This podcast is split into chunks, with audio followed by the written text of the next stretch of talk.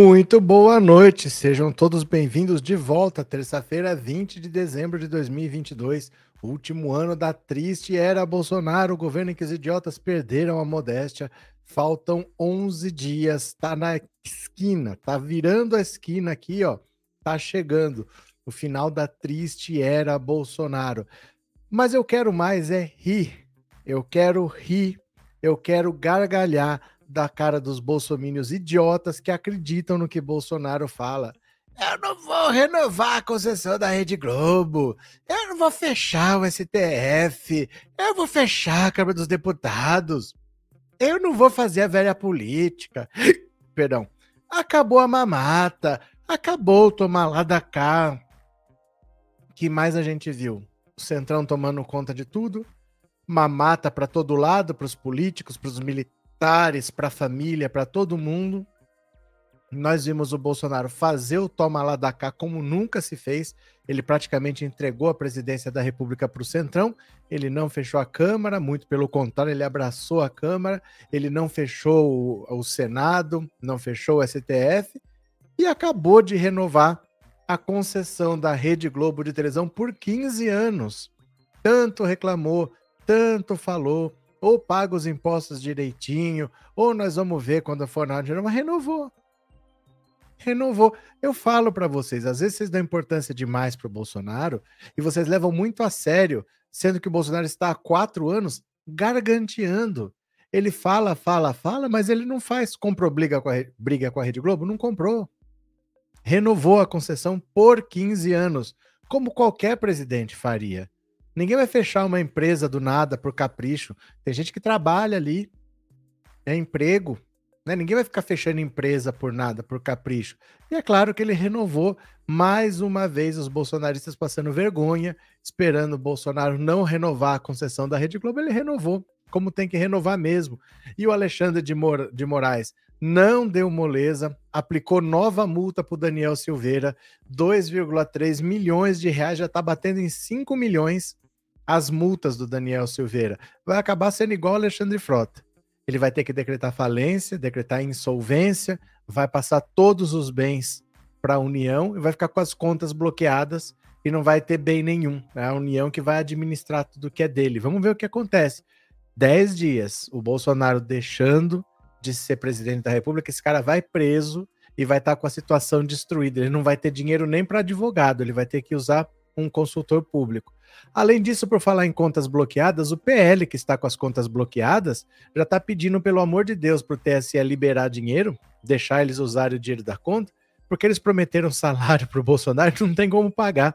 Eles não estão pagando salário, eles não estão pagando o 13 terceiro, eles não têm dinheiro para alugar a casa que eles prometeram, porque eles estão com as contas bloqueadas por conta da multa de 23 milhões estão mendigando dinheiro por Xandão e o Xandão não tá nem aí. Vai, Xandão, vai, malvadão. Bota, bota, bota, bota tudo na prisão. Pronto, vamos ver. Eu vou compartilhar a tela aqui. Bora comigo e foi. Chegou.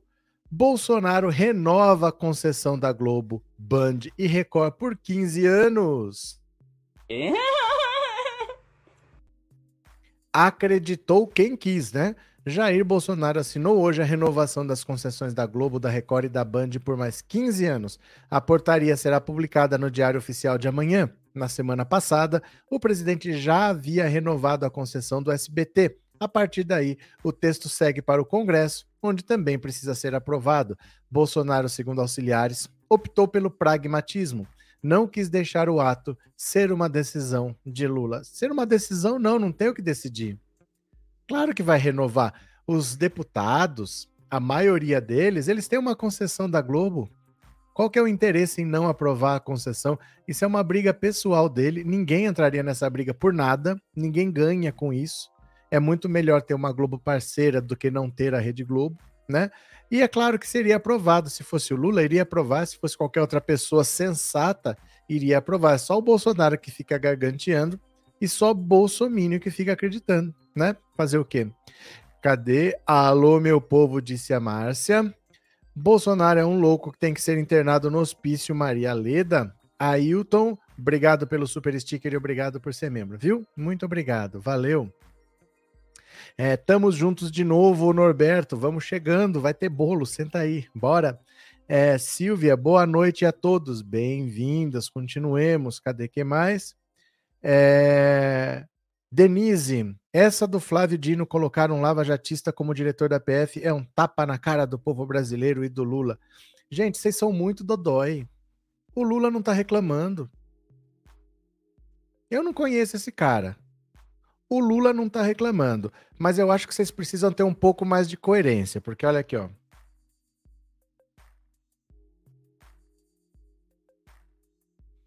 Deixa eu mostrar aqui uma cocita para vocês.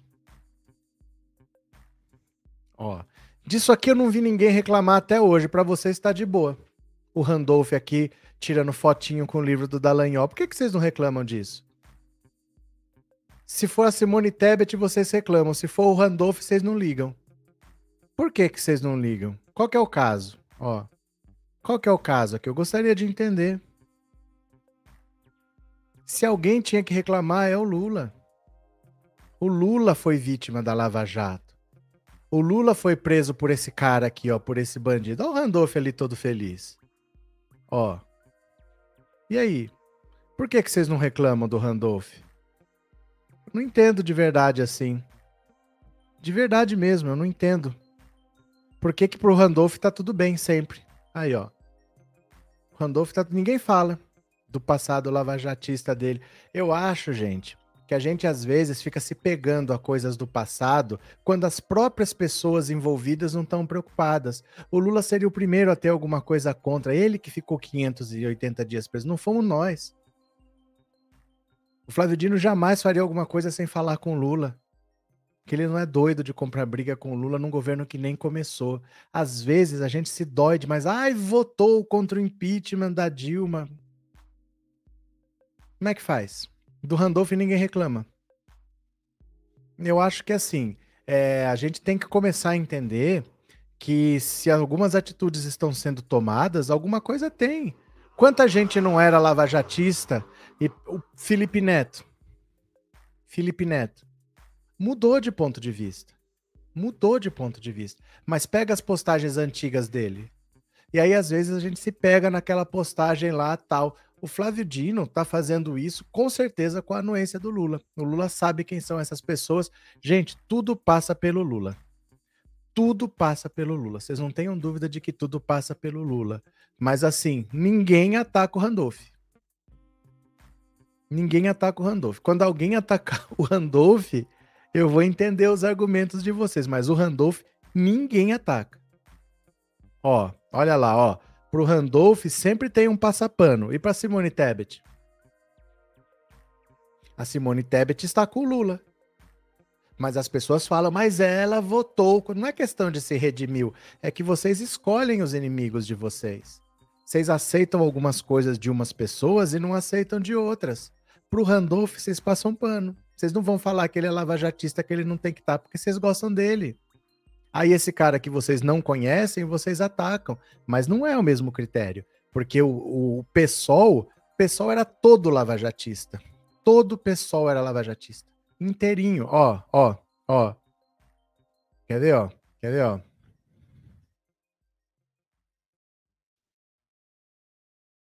Ó, dá uma olhada aqui, ó. Olha a galera aqui, ó. Ó, galera, aqui. Bretas, o Rio está com você. O Bretas agora está sendo investigado na Lava Jato também, ó.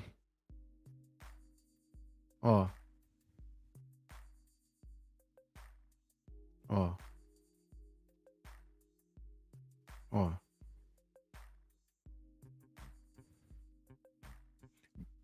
Breta será julgado. Mas o pessoal tava todo lá.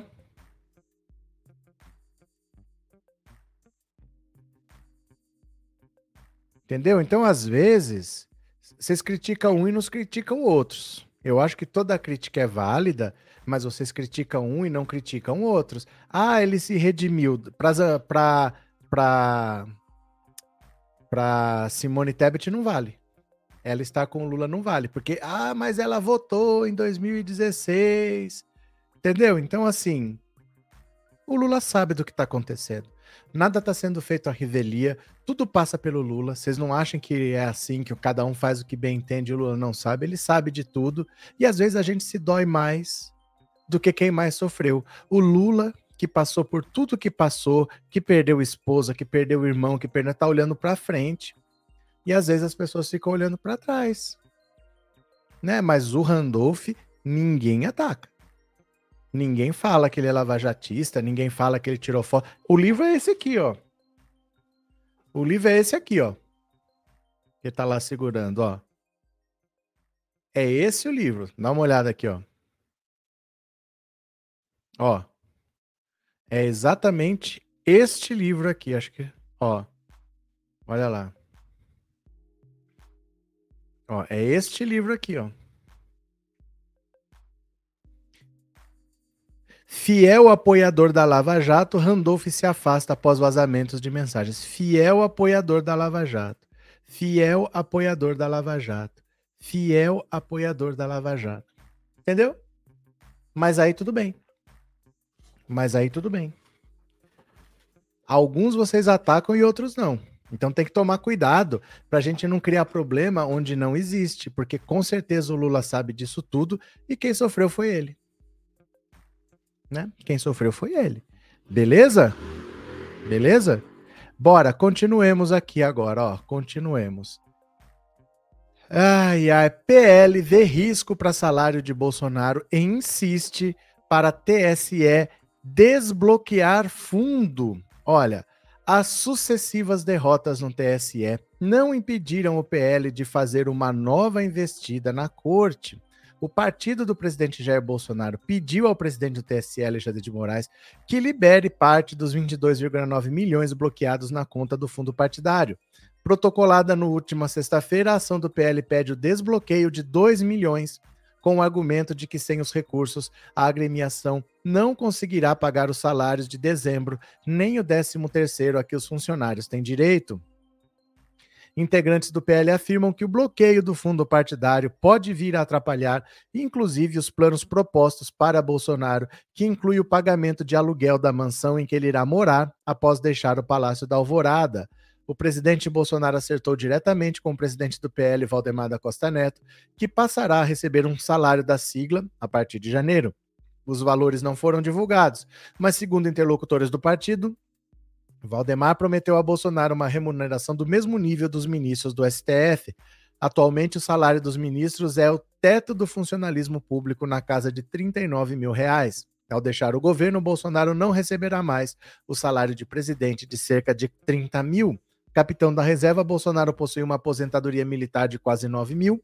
Além disso, no início do mês, o presidente da Câmara, Arthur Lira, concedeu aposentadoria parlamentar a Bolsonaro por tempo de trabalho. Ele foi deputado de 91 a 2018, ou seja, 27 anos. O benefício será de mais de 30 mil reais, de acordo com cálculos do técnicos legislativos. Na noite dessa terça, a Câmara aprovou um projeto que reajusta de 37% a 50% os salários da cúpula do Executivo e do Congresso, presidente da República, ministros de Estado, deputados e senadores. Esses valores vão se igualar ao dos ministros do STF, que, por meio de outro projeto, também devem ser elevados para um patamar de 46 mil reais. A proposta ainda precisa passar pelo Senado. Na ação, o PL afirma ainda que há alguns colaboradores que necessitam dos recursos para despesas alimentares. Cumpre destacar que estão incluídos nos valores é, anteriormente indicados os custos dos funcionários contratados pelo Partido Liberal bem como dos prestadores de serviço de caráter permanente, profissionais autônomos, que trabalham quase de forma exclusiva para a agremiação e, por conseguinte, dependem do recebimento de seus honorários para sobrevivência. O partido pede ainda que, caso a corte aceite liberar as verbas indicadas, outras despesas básicas para a subsistência do partido também possam ser incluídas no desbloqueio. Para que o bloqueio de valores determinados nos autos não constituam óbice ao exercício da atividade partidária e à própria subsistência do partido, requer seja aberto prazo para comprovação e liberação dos valores necessários ao pagamento de outras despesas básicas, tais como condomínio, água, luz, gás, telefones, demais verbas alimentares e todos os custos íncitos na, na manutenção e sobrevivência, diz a ação.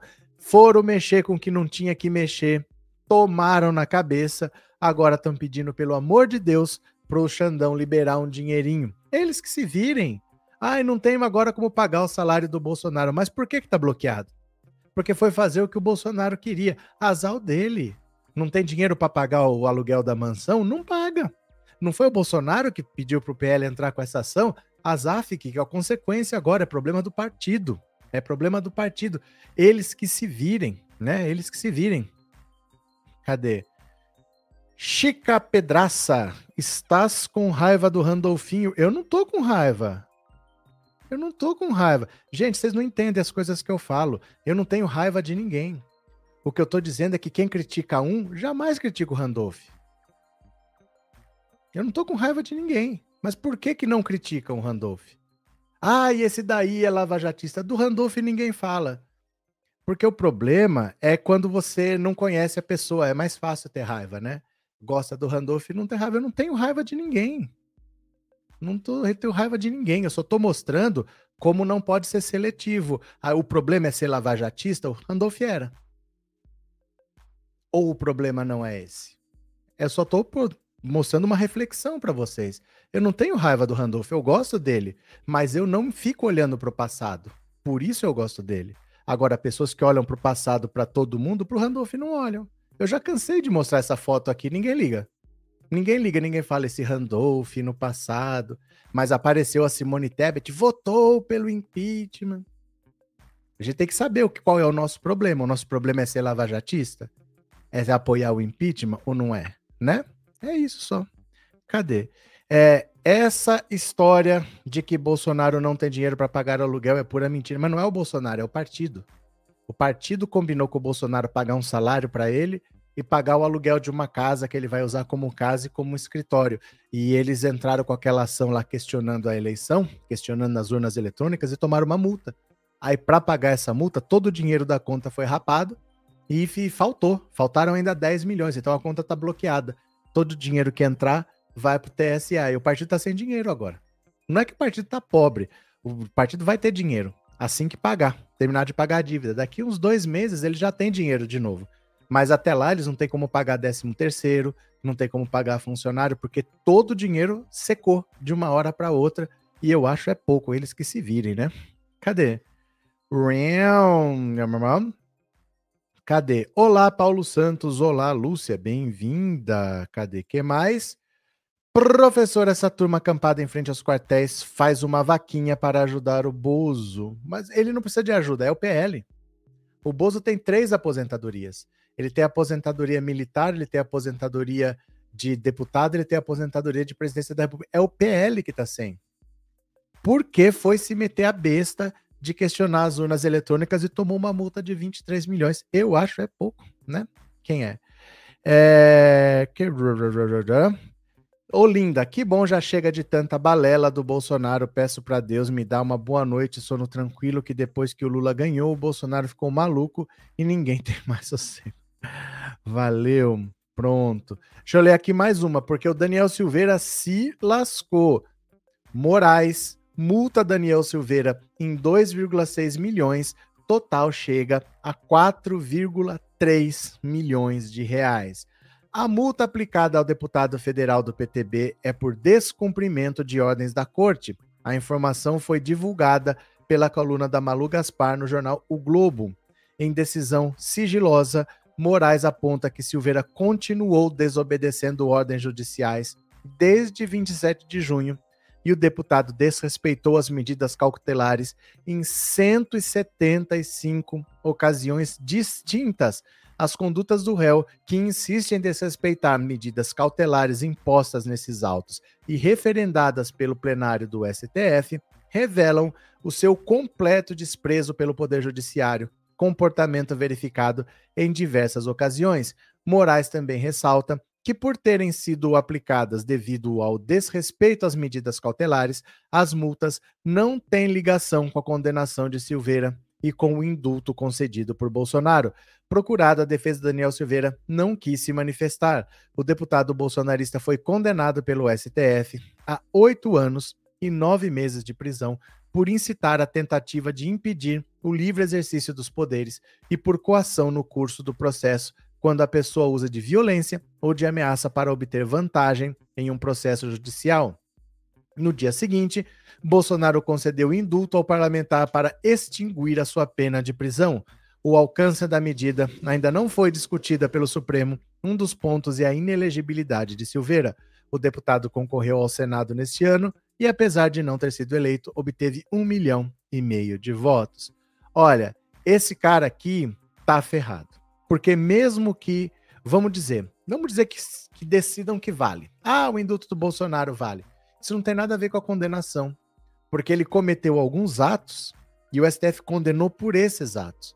Mas depois ele deixou de cumprir medidas. Então, essas multas têm a ver com descumprimento de decisões e não com a condenação. Mesmo que depois, algum dia, alguém decida que o indulto vale, não adianta achar que ele não vai ter que pagar essas multas, porque essas multas não têm a ver com a condenação. Tem a ver com medidas cautelares que ele desrespeitou. Ele tinha que estar em regime fechado. Ele foi autorizado em ficar em casa com a tornozeleira eletrônica e ele parou de usar. Porque deu na telha dele de parar de usar. Então, ou ele tinha que estar em regime fechado ou de tornozeleira. Ele resolveu ficar em casa sem tornozeleira. Aí vem as consequências, né? Cadê quem mais? Márcio, a maioria desses políticos foi lavajatista, principalmente no começo de tudo. Aí todo mundo foi pro lado. É que assim, gente, o Lula tem que se incomodar com isso.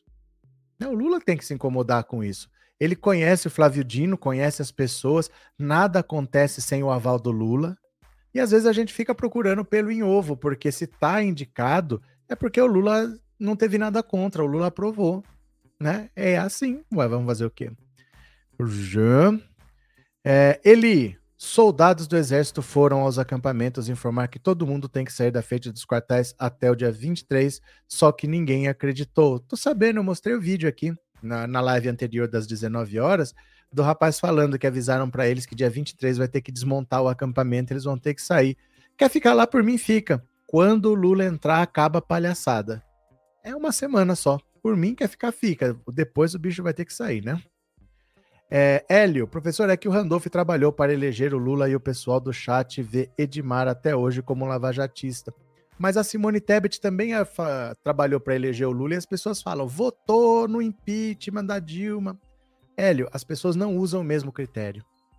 Quando é alguém que eles não conhecem, eles pegam qualquer coisa para ser contra. Mas quando é uma pessoa que eles gostam, eles relevam. Então o problema não é o que a pessoa fez no passado. O problema é que um desconhecido eu ataco e um conhecido eu passo pano. Não é isso. A Simone Tebet ataca até hoje. O Alckmin não foi importante nessa eleição do Lula, ah, mas o Alckmin é golpista da direita.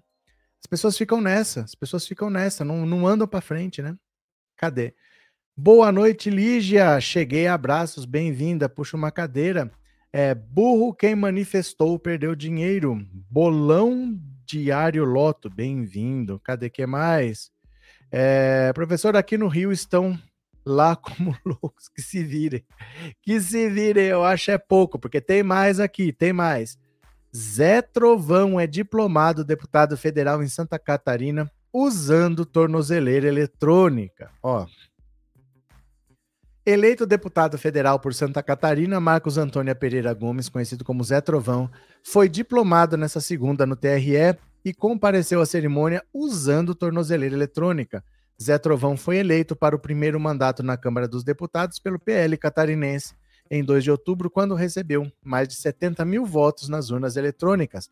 Apoiador ferrenho do presidente, Zé Trovão ganhou notoriedade nas, nas pelas posições alinhadas aos políticos de extrema-direita por defender atos golpistas e institucionais, além de proferir ofensas aos ministros do STF, Alexandre de Moraes. Trovão teve a prisão decretada em 3 de setembro do ano passado por Moraes a pedido da PGR no âmbito do inquérito que apura a organização de atos antidemocráticos no país.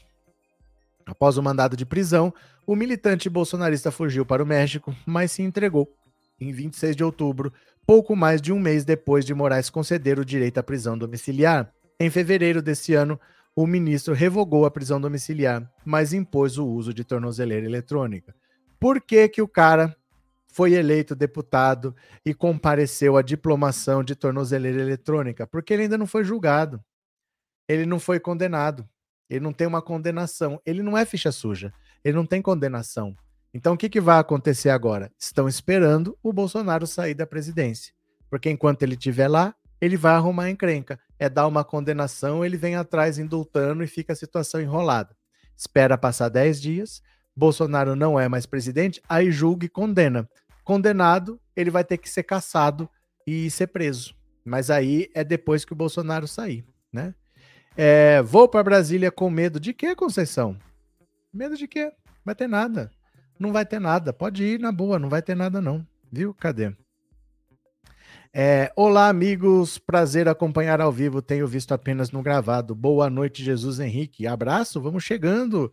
Lígia, será que não poderiam impedir eles, Zambelli, de serem impedidos de assumir? Não, porque eles não estão condenados. Tem que ser julgados primeiro. Ó, enquanto eles não forem julgados, é que nem eu e você. Nós estamos livres, né? Podíamos ter disputado, podíamos ter sido eleitos, podemos assumir. Eles a mesma coisa, porque eles não têm condenação. Eles não foram julgados ainda. Então, independente do que você fez, se você ainda não foi julgado, seus direitos políticos estão ok. Agora, o Bolsonaro saindo, aí eles vão a julgamento. E aí, condenados, eles vão perder o mandato, né? É... Celina, que ranço dessa esquerda atrasada e ressentida que fica de mimimi. Vamos confiar no presidente Lula. Basta os bolsonarentos para encher a paciência do Lula. Celina Ferreira. Cadê quem mais? O Bolão Diário Loto. Quem é pior, quem briga defendendo Lula ou quem briga defendendo Bozo? Eu acho que é quem não tá nem aí com nada. Tá vendo um país que tá quebrado por um governo que tá saindo e tá achando que é briguinha de colégio. Nós estamos tentando ver, tentando entender a situação, porque a esquerda tem que ter muita sabedoria, precisa ter muita lucidez. Então, o primeiro ponto é ter informação, a gente tem que entender o que está acontecendo. Então, a partir de agora, nós temos que ver qual é a situação que o Bolsonaro deixou esse país, o que, que precisa ser feito e qual que é a nossa parte nisso daí, o que, que nós temos que fazer. Porque a situação é muito grave. Não é para terminar com risadinha, com nada. Não é uma live para isso. Né? Não é uma live de brincadeirinha de quinta série. Né? A gente está falando de assuntos sérios aqui, coisas graves, tentando entender como que as coisas acontecem. Normalmente nós não temos todas as respostas, porque a história está acontecendo. Não é um livro que está pronto e que você está lendo. A história está sendo escrita, né? Cadê que mais? Cristiano, o patriota, os patriotas vão ser retirados da porta do quartel depois do primeiro dia de janeiro. Paula Eduarda, obrigado pelo super sticker de coração, viu? Obrigado pelo apoio. Valeu. Cadê que mais? É, os Patriotas, esse eu acabei de ler. Janones está no Twitter e no cu, disse a Sandra. É porque ele é um deputado, né? Ele é um deputado, ele não é ministro, ele não foi indicado para nada. Ele é um deputado que está acabando o mandato, foi reeleito, e é essa a atuação dele por enquanto, né? Cadê? Realm, bora para mais uma. Se passar, acordo da PEC é bom para Lula, com percentual maior do orçamento. Olha só. Há duas formas principais de ler uma negociação política. Um, o melhor acordo é o possível, já que o pior é o desejável, mas irrealizável. Ou tudo sai como quer uma das partes, de sorte que a outra saia humilhada ou nada feito. Quer dizer, ou é tudo para mim ou não serve. Ou é tudo do jeito que eu quero ou não serve. Se o outro ganhar uma migalha, eu já não quero. A primeira é própria da política. A segunda fabrica impasses e crises. Parece por hora que tudo caminha para uma solução política no que respeita à PEC da transição e ao orçamento do ano que vem o futuro governo, ao fim de tudo, ganhou ou perdeu? Ganhou. Voltou ao ponto mais adiante. Volta ao ponto mais adiante. Se tudo sair como negociaram Arthur Lira, presidente da Câmara, os líderes dos partidos e os petistas Fernando Haddad, Josué Guimarães, o líder do PT na Câmara, Jacques Wagner, os três últimos falando pelo futuro governo, caminha-se para o seguinte: os termos da PEC da transição terão validade de um ano. O teto de gastos será elevado em 145 bilhões. Mantém-se os 6% sobre receitas extraordinárias, coisa da ordem de 23 bilhões. mantém-se a possibilidade de investir 24,6 bilhões fora do teto de contas abandonadas do PIS/PASEP que não têm origem no orçamento. Recursos oriundos de acordo com organismos multilaterais, não poderão ser usados fora do teto. Isso será suprimido do texto. A PEC da transição também dará uma nova destinação aos 19,4 bilhões das emendas do relator, tornadas inconstitucionais pelo STF. A decisão fica assim: olha o que, que vai acontecer com os 19 bilhões do orçamento secreto. 9,7 bilhões, a metade de tudo, serão convertidos em emendas individuais de execução obrigatória. A outra metade irá para emendas RP2 que o governo usa de forma discricionária. Há o entendimento de que a mudança no prazo de dois para um ano e a questão relativa ao financiamento internacional não precisam ser referendadas pelo Senado. Já a nova destinação dos 19,4 bilhões tem de ser incluída na PEC da transição. As emendas individuais, que ficarão com metade da grana, correspondem a 1,2% da receita corrente líquida. Isso é definida por emenda em 2015 e por emenda tem de ser alterado. Os principais lideranças que participaram do acordo acreditam que se pode conseguir algo em torno de 340 votos na Câmara para esse arranjo. Há ainda os inconformados que querem suprimir da emenda os recursos referentes às receitas extraordinárias e ao PIS-PASEP. Tudo caminhando sem novos percalços a Câmara pode votar ainda hoje a PEC e há expectativa de que o Senado também referende, ainda nesta terça, a alteração referente à divisão das emendas do relator. A comissão mista do orçamento se reúne amanhã e haverá um esforço para definir então a nova peça orçamentária. Celso Sabino, presidente da comissão, não descarta a eventual convocação do Congresso para a semana que vem, caso isso não aconteça. O senador Marcelo Castro, relator geral do orçamento, está convicto de que tudo se resolve nesta semana. Em entrevista coletiva, afirmou: Nós vamos votar essa semana, nós vamos votar o orçamento. Esperamos ainda o depois de amanhã. Esperamos amanhã ou depois de amanhã, que é o último dia, quinta-feira, vai ser o último dia de funcionamento do Congresso Nacional. No dia 23, o Congresso entra em recesso. Então nós temos que votar até o dia 22, que é quinta. o futuro governo ganha ou perde? Vamos ver. Deixa eu molhar a garganta só um pouquinho.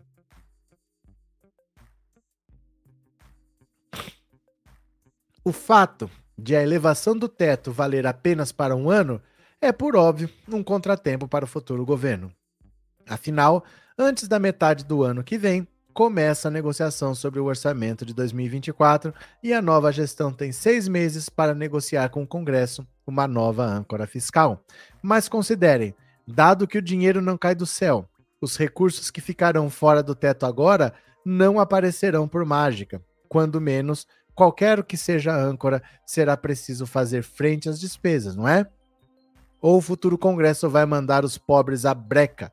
Ademais, o ministro Gilmar Mendes lembrou ao parlamento que aí está e valerá para o próximo, que os recursos do Bolsa Família, por lei e por determinação constitucional, estão garantidos. Como está na sua decisão, inexiste âncora fiscal que invalide o que dispõe a Constituição nos artigos 3 6 e 23. Ademais, há a Lei 10.835 que dispõe sobre a renda mínima. E no mandato de injunção, o STF definiu por unanimidade em 2021 que ela tem de ser posta em prática.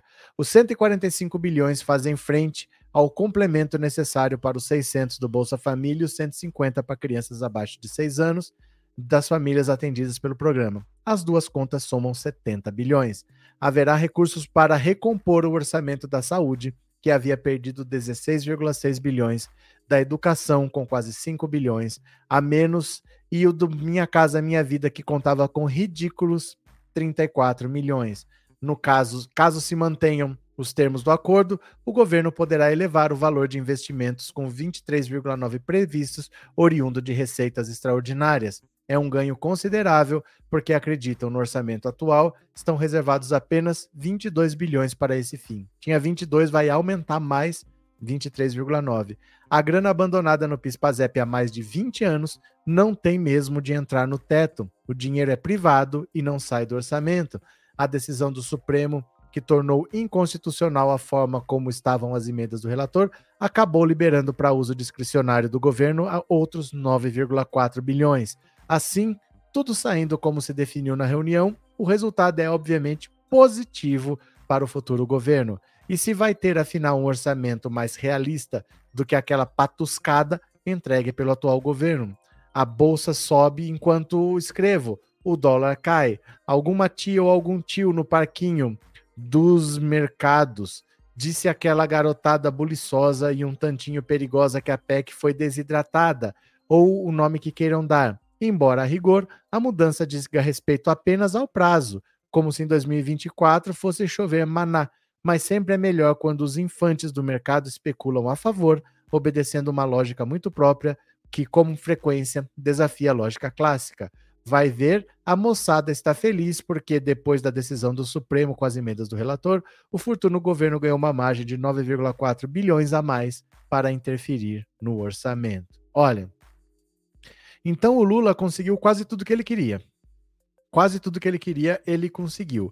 E a única coisa que ele não conseguiu é que ele queria por dois anos e ele conseguiu por um. Mas a partir do momento em que der certo, que as coisas acontecerem e o governo está rodando, você prorroga por mais um ano, no ano que vem, né? E das emendas que estavam lá, do orçamento secreto, que era de 19,4 bilhões, metade ele conseguiu pedagar de volta para ele usar. E a outra metade, os deputados vão continuar usando, mas como emenda parlamentar. E aí é igual para todo mundo. Não é assim, ó, você é meu parceiro, eu te dou mais. Você votou a favor, eu te dou mais. Não é o relator que decide vai ser dividido igual por todo mundo e eles vão usar. É, não é dinheiro para jogar fora, é verba do orçamento. Eles vão dizer para onde que vai, aí tá no nome deles, você pode fiscalizar. Então, tirou o dinheiro da mão do Arthur Lira, não tem mais orçamento secreto. O que ele negociava para quem que ele ia dar, agora já está com os deputados, metade. A outra metade voltou para o governo. Foi autorizado, então, 145 bilhões a mais para esse governo poder gastar, porque o Bolsonaro deixou um orçamento que é impraticável, e isso vale por um ano, não dois. Mas isso depois se prorroga. Você negocia de novo e se prorroga, né? Sidney Ribeiro, obrigado pelo super sticker, viu, Sidney? Muito obrigado. Cadê mais? Cadê? O, o mundo precisa de um Brasil democrático. Um abraço de Portugal. Valeu, amigo, cara. Um abraço para você. Cadê? É, dia 23 do 12 é o dia de dar cachaça ao Peru, disse o Edson. Bom, você que sabe o que você faz com o seu Peru, né? Cadê? Boa noite, professor. Estou sentindo falta da Teca. Teca tá na sala. Não sei o que ela tá fazendo lá. Eu sei que eu tô sentindo cheiro de cocô. Ela, no mínimo, fez cocô na sala. Tô sentindo o cheiro daqui. Tá ali. Viu, Maria? Essa PEC sempre foi pensada com um ano mesmo. Na política é assim pede-se mais para receber o possível. Eles começaram pedindo quatro, aí no Senado caiu para dois, agora caiu para um, e tá bom demais. Porque é um orçamento que dá para fazer. O orçamento que o Bolsonaro deixou não dava para fazer. Ele deixou 34 milhões para fazer o Minha Casa Minha Vida. Quer dizer, numa cidade talvez seja pouco, é para o Brasil inteiro. 27 unidades da federação, dá um milhão para cada estado. Como é que vai ter um orçamento desse, né, de 34 milhões? Isso aí é zero, a mesma coisa, né? Cadê que mais? Cadê vocês? É... Procura se me cheque, ela gosta muito do número 89 dos cheques. Se encontrar, falar com Lagoinha. Ela tá sumida, viu? Ela parou de frequentar cultos, os irmãos estão muito preocupados. Ela sumiu, né? Cadê? É, Virgínia, eu acabei de discutir com uma pessoa exatamente sobre isso, do Randolph, da Tebet até do vice. São dois pesos e duas medidas, tudo passa pelo Lula. Gente sem noção. É que assim, acho que a gente se preocupa demais com coisa que não é para se preocupar. O Lula tem que ver isso daí. Ele que foi preso, ele que foi injustiçado, ele que foi tirado de uma eleição, né? Ele que tem que ver. O Lula tá olhando para frente, né? A gente precisa aprender com o Lula. As pessoas não, ah, elas querem estar mais certas do que o Lula.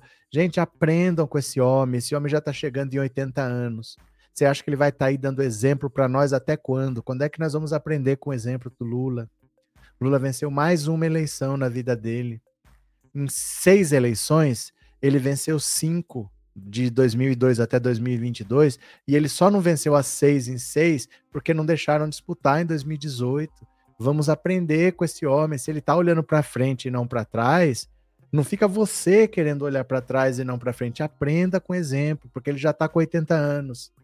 Ele não vai ficar para sempre aí dando esse exemplo para você aprender quando você quiser. Aproveite, vamos, vamos aprendendo, né? Cadê? É... Ah lá. É... Viva a ciência, boa noite a todos os progressistas, boa noite.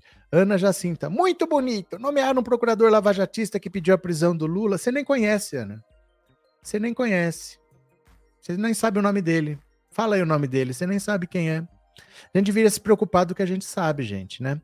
A preocupação mesmo é a cobra do Lira, que deve estar louco de raiva, mas ele perdeu o poder. Ele perdeu o poder do que ele pode fazer. Ele perdeu o poder.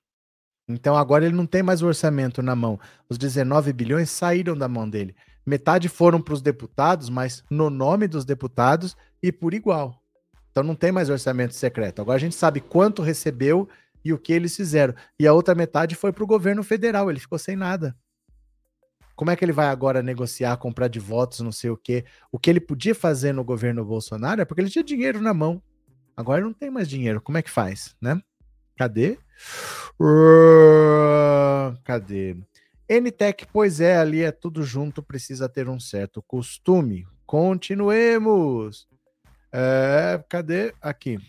Com medo de um novo Janot, Lula avisa que não se compromete com a lista da PGR, mas não tem que se comprometer mesmo, manda quem quiser. O presidente eleito Lula aproveitou uma conversa que teve nessa segunda com o ministro do STJ em Brasília para dar um recado sobre a sucessão de Augusto Aras na PGR.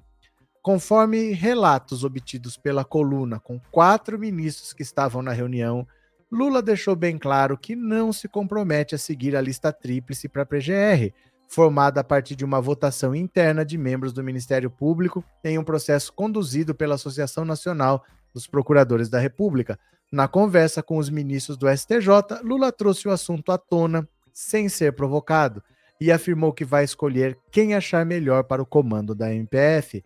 O presidente eleito não entrou em detalhes sobre os critérios que vão nortear sua decisão disse apenas que vai escolher o PGR de forma republicana. A Constituição não obriga o presidente da República a escolher o procurador a partir da lista tríplice. Só determina o respeito às listas de escolha dos procuradores dos estados. Mas foi o próprio Lula quem iniciou a tradição de escolher o chefe do MP da lista formada pela categoria. Lula, Dilma e até Michel Temer fizeram isso em seus mandatos. O petista, porém, mudou de ideia depois do trauma provocado pela atuação de Rodrigo Janot que impulsionou a Lava Jato e apresentou denúncias contra o próprio Lula e Dilma no inquérito conhecido como Quadrilhão do PT. O caso acabou arquivado e os petistas absolvidos por falta de provas, mas as mágoas ficaram. O mandato de Ara só termina em setembro de 2023, mas a disputa pelo cargo já movimenta os bastidores de Brasília. Ao longo do encontro com Lula, os 25 ministros do STJ mais ouviram do que perguntaram qualquer coisa mas entenderam bem os recados dados pelo petista. Ficou claro que, que ele não quer um novo Janot à frente da PGR. O sonho do PT agora é um procurador-geral de perfil subalterno, mais parecido com o que Aras teve em relação ao Bolsonaro. Lula não falou especificamente de Aras na reunião com os ministros, mas suas críticas à postura da atual PGR são conhecidas. Ele considera que Aras foi omisso em relação às investigações contra o clã Bolsonaro. Um dos episódios que mais incomodou foi o fato dele não ter levado adiante a análise de provas colhidas pela CPI da pandemia, que recomendou o indiciamento de Bolsonaro pela prática de nove crimes, como prevaricação e charlatanismo, pelo jeito, para o presidente eleito, procurador-geral independente só é bom contra os adversários. Contra ele mesmo, aí já não interessa tanto assim. Não é independente. Você vai colocar um inimigo lá para te perseguir? Por que, que eu vou ter que colocar um inimigo? Porque quem está decidindo quem vai para lá são os próprios procuradores. Não é muito lógico o funcionário escolher o próprio chefe. Você acha que se eu escolher o próprio chefe, eu vou escolher um cara que é legal para mim ou um cara que é legal para todo mundo? Eu vou escolher um cara que é legal para mim. O procurador não tem que escolher quem é o PGR, porque o PGR é o chefe do Ministério Público.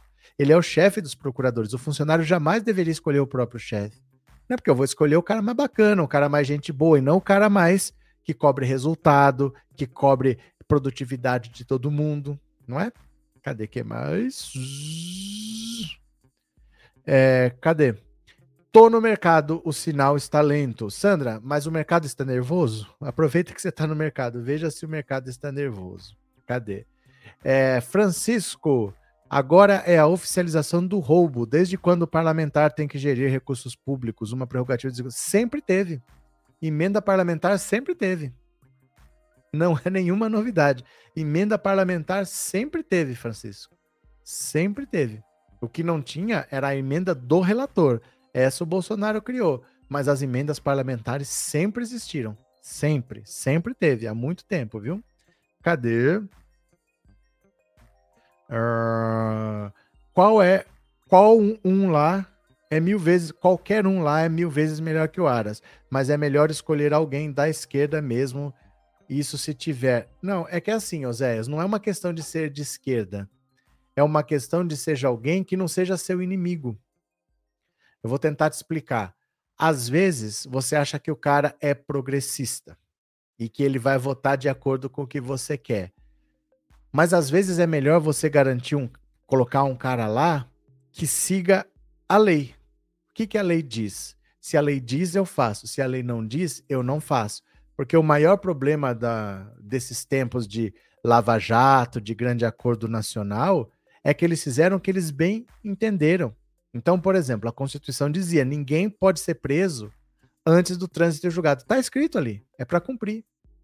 Agora, o que, que eles fizeram? Prenderam o Lula depois da segunda instância. Eles mudaram o entendimento, prenderam o Lula, tiraram o Lula da eleição, passou a eleição, voltaram para o entendimento antigo e soltaram o Lula. Então, às vezes, é mais importante você ter um cara que seja bem Caxias, que seja um cara bem meticuloso, bem Zé Regrinha e que não vai fugir da lei, porque depois, se a lei não está adequada, você pode alterar a lei. Você faz uma lei diferente. Agora, um cara que o cara pode ser progressista, mas ele não se atém muito ali, ele fica meio imprevisível. O cara Zé Regrinha, ele é mais previsível do que o cara progressista. Você entende o que eu estou dizendo? É mais seguro você indicar um Zé Regrinha que vai seguir exatamente do que está lá. Ele não vai te perseguir. Ele não vai te perseguir porque ele vai seguir o que está na lei. Então, às vezes, é mais importante você ter um cara bem Caxias, bem Zé Regrinha, do que ter um cara progressista. É importante que o cara não extrapole e que só faça o que está ali sem nenhuma interferência pessoal. Vamos ver. Vamos ver o que vai acontecer, né? Cadê? Tá chegando a hora do Jair ir embora, só que demorando Salmínio. Pronto. Cadê? Gelma, será que vão associar a soltura do Cabral à eleição do Lula? Me explique aí, professor, se tem como. Esse raciocínio eu não sei de onde que você tirou. De onde que você tirou que uma coisa tem a ver com a outra? Não, não sei nem como você fez essa relação. Como assim, Gelma? Por que, que alguém vai associar a soltura do Cabral com a eleição do Lula? O que, que tem uma coisa a ver com a outra? Não... Não tem lógica isso. Ah, então, é a mesma coisa que você me falar assim, é, por causa da eleição do Lula, soltaram o, o maníaco do parque. O que, que, tem a ver uma coisa com a outra, assim? De onde que você tirou esse raciocínio? Explica para mim. Que, qual que, que, que, que você pensou? Explica para mim. Tem nada a ver o Sérgio Cabral com Lula, nem com o PT, nem o Lula com a justiça. De onde que você tirou isso? Explica para mim. Ver? TV Galinha Choca, boa noite, amigos. Qual é a notícia sobre a Rede Globo que está no link? Já começou, já está acabando a live, que ele renovou. Ele renovou a concessão da Rede Globo por 15 anos, né? Cadê? É, tem que dar sal grosso para gadaiada, Samuel. Continuemos. Continuemos. Deixa eu compartilhar aqui, ó. Bora, bora, bora, bora. Haddad indica que PEC da transição deve ter validade de um ano. Olha, no início da tarde, deixa eu aumentar aqui um pouquinho para vocês. No início da tarde, o futuro ministro da Fazenda, Fernando Haddad, confirmou que a proposta de emenda à Constituição da transição deve ter a validade de apenas um ano. Questionado por jornalistas na sede do Gabinete de Transição no Centro Cultural Banco do Brasil, o petista que chegava de uma reunião na residência oficial da Câmara, onde esteve com o relator do orçamento, Marcelo Castro, adotou uma postura cautelosa. Posso falar qualquer momento, mas não agora, disse o Haddad. Mesmo cauteloso, o futuro ministro admitiu que a PEC deve ser aprovada com a duração de apenas um ano, contrariando as expectativas da equipe de transição e fazendo o futuro governo ter que refazer as negociações com o Congresso já no próximo período. Após as declarações do futuro ministro, a sua assessoria enviou nota dizendo que o ministro não teria confirmado a informação já anunciada pelo senador Castro em coletiva. Então é isso aí mesmo, né? A partir de agora, a PEC vai ter duração de um ano e o governo depois vai ter que hum, correr atrás, mas aí, com o governo correndo, é outra coisa, né? Agora, olha o desastre que o Bolsonaro está deixando. Olha o desastre que o Bolsonaro está deixando. Por falta de dinheiro, 75% dizem que não vão presentear nesse Natal. É isso que o Bolsonaro está deixando para trás, um país que empobreceu. Pesquisa do Reclame Aqui, com 10 mil usuários na plataforma, indicou que 75,5% dos entrevistados não pretendem presentear no Natal desse ano. Dos que não vão presentear, 30,8% disseram não ter dinheiro para presentes, 25% não querem pre comprar presentes e 17% estão endividados, 9,6% não tem quem presentear e 16,8% estão achando os itens muito caros. Os que vão presentear nesse Natal representam 24,5%. Desse total, 46,6% já compraram os presentes desse ano. A maioria, 25%, disse que gastou de 100 a 300 reais e outros 18,5 gastaram até 100 reais. Mais da metade, 64, gastou mais neste ano do que no ano passado. Roupas e calçadas foram os mais escolhidos, com 29,3% das escolhas, seguidos de produtos de beleza ou cosméticos, que receberam 14,3% das respostas.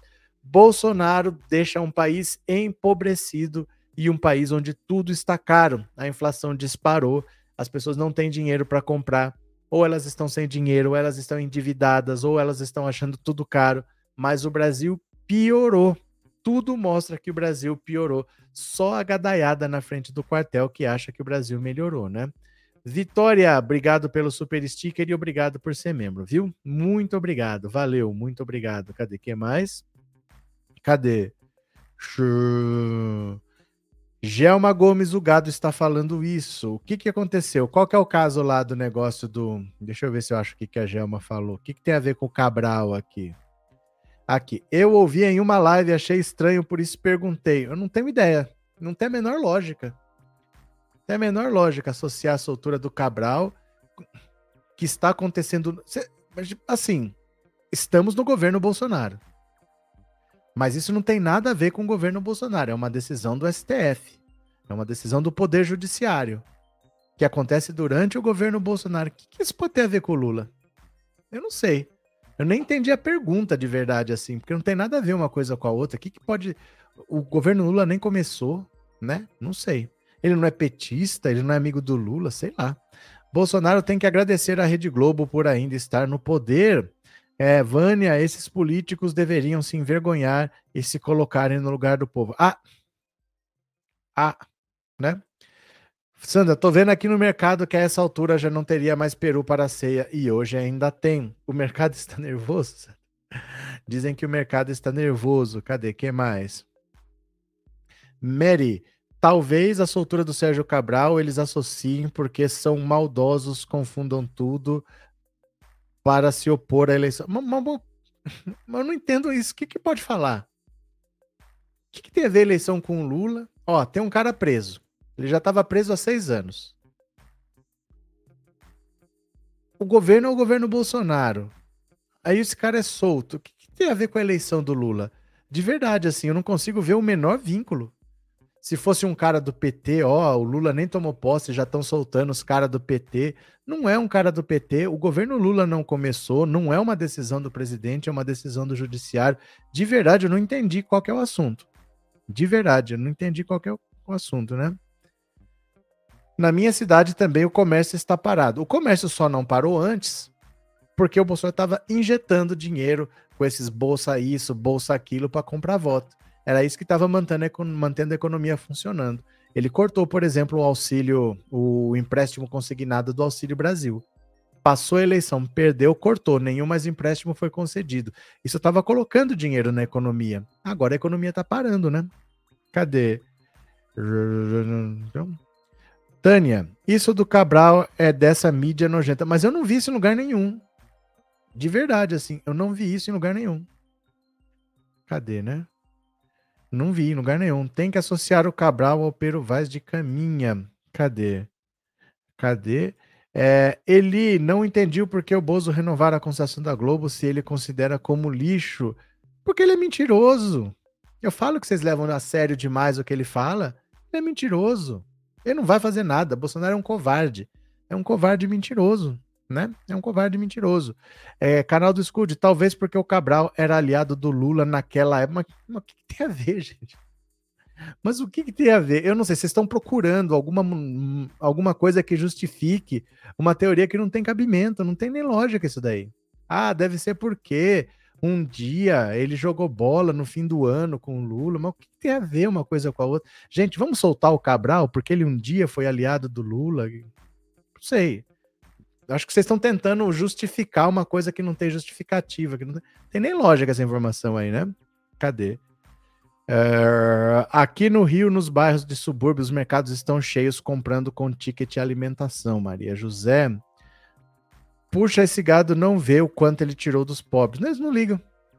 Eles não ligam. Se for da direita, eles não ligam. Eles não estão nem aí. Não pode ser da esquerda. Da direita, eles não ligam. Passam pano, não tem problema nenhum, né? Ivan, tô achando que vai dar confusão no dia 1 de janeiro quando juntarem os eleitores do Lula com os golpistas. Não vai, Ivan. Não vai acontecer rigorosamente nada. Não vai acontecer. Como eu disse que não ia acontecer no 7 de setembro, não aconteceu. No 7 de setembro do ano passado também não aconteceu. Não vai acontecer nada. Né? É, Sônia, meu irmão fez uma postagem sobre a soltura do Cabral e fez um comentário dizendo faz o L. Mas eles falam faz o L para qualquer coisa. Eles falam faz o L para qualquer coisa. Quando fala assim que é, o, o Mbappé bateu o pênalti e fez o gol e o Neymar não quis bater, ele vocês faz o L. Gente, vocês dão muita importância porque bolsonarista fala, de verdade, assim. Eu não sei porque que vocês levam tão a sério, eles só falam groselha e vocês levam a sério, né? Real. Cabral estava em preventiva há muito tempo, há seis anos. Ele não tem uma, uma sentença transitada em julgado ainda, né? Precisamos mesmo de representantes de esquerda, senão seremos meros peões. Pronto. É... Cabral foi solto porque ficou em prisão preventiva seis anos, não houve sentença. Ainda não tem, ele não tem uma condenação definitiva ainda. Ele não tem condenação definitiva. A justiça já deveria tê-lo condenado, mas não fez. Então chegaram numa conclusão de que assim, a gente não pode ficar mantendo ele preso para sempre, porque ele não está condenado. A hora que ele for condenado, ele cumpre a pena, mas ele não pode cumprir pena sem estar condenado. Foi só isso, né? Cadê? É, é uma viagem associar o Cabral ao Lula, realmente. Esse gado viaja na maionese. Não, mas assim, é que não tem nem. O, o governo Lula nem começou. E mesmo que tivesse começado, é uma decisão do judiciário. E as pessoas levam a sério porque alguém falou faz o L, né? Aqui em Fortaleza, o quilo de cebola está custando 11 reais, só inflação alta, né? Cadê? Pois é, cabimento não tem, mas o que estão maldosamente falando é que na tese louca deles, o STF está pondo as mãozinhas de fora. Não tem lógica, não é levar a sério, mas dá raiva. Mas assim, gente, vocês têm que saber o que, que vocês levam em consideração na vida de vocês. Sabe, por exemplo, Carol, eu não te conheço. Eu não sei onde você mora. Eu não sei com quem você trabalha. Eu não sei quanto você ganha. Eu não sei se você é casada, solteira, tem filho, tem pai, tem mãe, eu não sei nada. Aí eu falo assim: ah, você é uma preguiçosa. Você vai ficar preocupada com o que uma pessoa que nem te conhece está falando? É como se fosse assim. A gente tem que saber com que a gente se preocupa. Gente, vocês gastam energia onde não tem nem lógica que, que tem a ver uma coisa dessa com o Lula? E vocês ficam preocupados, tá? Por que estão falando? Estão falando porque querem falar. Né? Estão falando porque querem falar. O que, que a gente pode fazer? A gente não manda na cabeça de ninguém, não manda na boca de ninguém. Mas o que, que isso tem a ver com o Lula? Nada. É uma decisão da justiça. O governo Lula nem começou, ele nem tomou posse. Às vezes a gente perde tempo demais com o que não tem nem lógica. A gente deveria estar. Tá... Sabe o que, que falta às vezes? A gente pensar mais na eficiência. Como que eu vou gastar melhor a minha energia? É a mesma coisa que ficar discutindo voto impresso, ficar discutindo se tem que vacinar ou não. São discussões que já foram feitas. A gente não tem que discutir essas coisas. E às vezes a gente fica discutindo um negócio desse que não leva a lugar nenhum. O que, que tem a ver? Não tem nada a ver. Não tem que se preocupar, né? Não dá atenção para esses caras, não. De verdade. Quatro anos do Bolsonaro mentindo e ainda tem gente que se preocupa. Ele não acabou de renovar a concessão da Rede Globo? Bolsonaro é um covarde, o Bolsonaro é um mentiroso. E ainda tem gente que se preocupa, ah, mas ele falou. Ele fala, gente, mas não faz, né? Fortaleza, cebola tá 11, enquanto em Minas tá 13, disse o Antônio. Pedro, tem lógica falar que foi infiltrado que quebrou Brasília? Não tem, mas a direita falou que foi. Não tem lógica ligar Lula ou Cabral, mas os fascistas estão ligando os dois. Problema deles, Pedro. Problema deles. É como se fosse assim: ó, o cara tá lá no hospício falando que ele é Pedro Álvares Cabral e a gente fica preocupado aqui, mas vai que é Cabral. Vai que é o Napoleão mesmo. É mais ou menos isso. Se tem um louco no hospício falando que é o Napoleão, que tá falando que é o, o, o Lion dos Thundercats, eu não vou ficar aqui, mas gente, se ele for o Lion dos Thundercats, hein? Mas ele tá falando com uma convicção, e se ele for? Né? Ó, o Henrique Cristo fala que ele é Jesus. Gente, se ele for Jesus mesmo, eu vou ficar louco desse jeito. Vocês estão levando a sério o que gente louca fala. De verdade, assim, né? Não vão ficar doido desse jeito. Fábio, é provável que o Cabral fique pouco tempo preso, porque esse tempo da preventiva vai ser usado para tal redução de um sexto da pena. Não, é verdade. Quando ele for condenado, ele já cumpriu seis anos de prisão. Então vamos dizer que ele tenha que ficar, sei lá, eu não sei, porque são 400 anos, né? É que são 400. Aí ele vai ter que cumprir no mínimo 30. Então talvez aí Aí ele fica mais 24 só, porque a pena dele passa de 400 anos. Vamos ver o definitivo que fica, né? Cadê? A política nunca foi tão educativa. É porque agora a gente tem informação. Agora a gente consegue chegar na informação e a gente vê como que as coisas acontecem de verdade. Não é o que contavam pra gente. Política nunca foi o que contavam pra gente. Agora nós estamos vendo como que ela é, né? Cadê que mais? Já. O que os extremistas querem é que pautemos as loucuras deles, não vamos cair nessa. É porque a gente tem que ter discernimento. Isso é uma coisa completamente sem pé nem cabeça e você gasta seu tempo tentando entender. Eles é que são doidos. Eles que estão na porta dos quartéis há 50 dias esperando dar 72 horas. E sempre falta. Você vai acontecer, vai acontecer. Eles ficam lá. Aí esse cara doido fala um negócio, a gente vai, ah, mas explica para mim por que, que ele falou isso. Mas eu? Quem falou que tem que explicar, não tem a menor lógica isso daí. E você sabe que não tem a menor lógica, mas você se preocupa. Ah, mas eles estão falando, mas gente, deixa eles falar, porque não tem jeito não. Cadê? É... O que as gadaiadas falam não se escrevem, mas eles mesmos sabem. Eles mesmos sabem. Eu acho que eles fazem isso de propósito para ver a esquerda bater cabeça. Jogam lá assim, ó, para ver todo mundo batendo cabeça com o que nem deveria ser tema. Né? Cadê? É, Ivan, posso afirmar que o mito deixou um prejuízo de mais de um trilhão de reais se somarmos 500 bilhões da Eletrobras, 430 de isenções, 16 não cobrados de multas do meio ambiente? Você pode afirmar o que você quiser, Ivan, porque tem várias maneiras de fazer essa conta.